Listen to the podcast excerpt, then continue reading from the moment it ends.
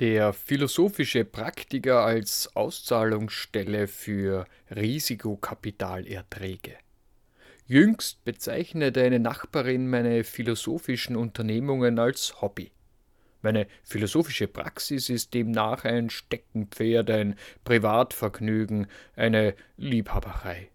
Eine intensive und systematische Beschäftigung mit Philosophie, mit Kunst oder Religion wäre demnach potenzieller Zeitdiebstahl an der Gesellschaft, da man sich nicht um Wesentliches, um Existenzielles, nicht um die Sicherstellung der Mittel zum Leben der anderen kümmert.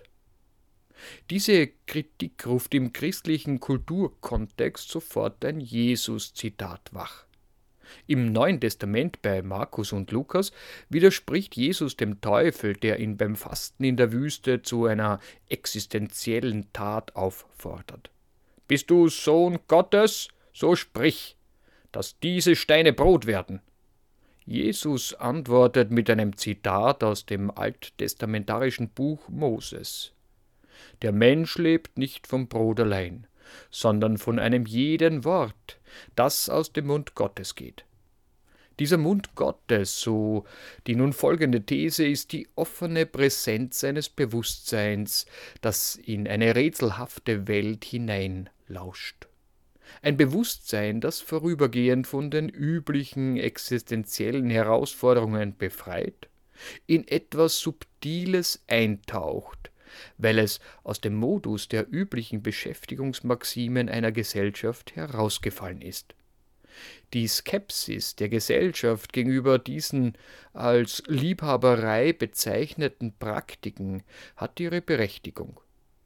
Um im modernen kapitalistischen Jargon zu bleiben, könnte man formulieren, dass Liebhabereien um ein Risikokapital werben müssen, das aus den mühsam erwirtschafteten Überschüssen einer Gesellschaft gespeist wird und das man nur mit Aussicht auf Gewinn anlegen will.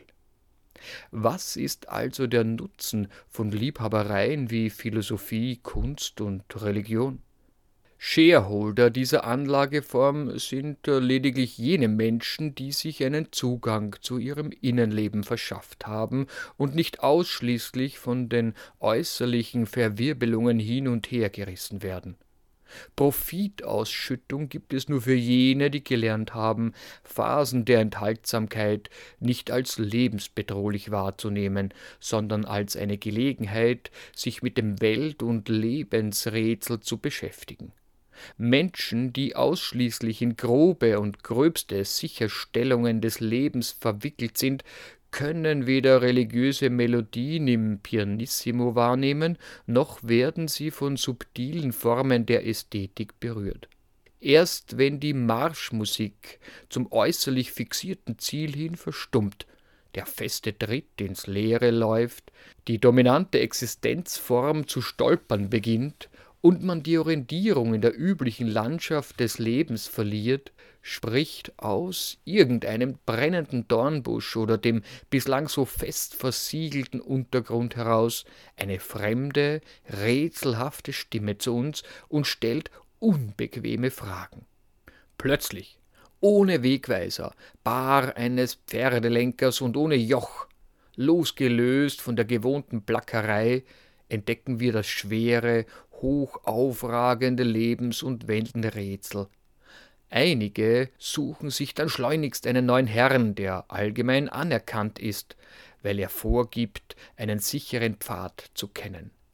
Andere wiederum entdecken irgendeinen esoterischen Strohhalm, der schillernd genug erscheint, um sich dieses unbequeme Rätsel fürs erste vom Leib zu halten.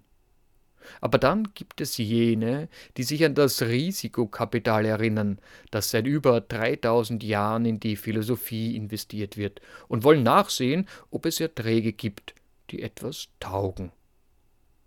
Eine Möglichkeit der Auszahlung dieses Guthabens ist die Konsultation eines philosophischen Praktikers. Er kann seinen Gästen Grundlegendes zum Verhalten im Rätselgebirge sagen, weil er sich dort ständig aufhält.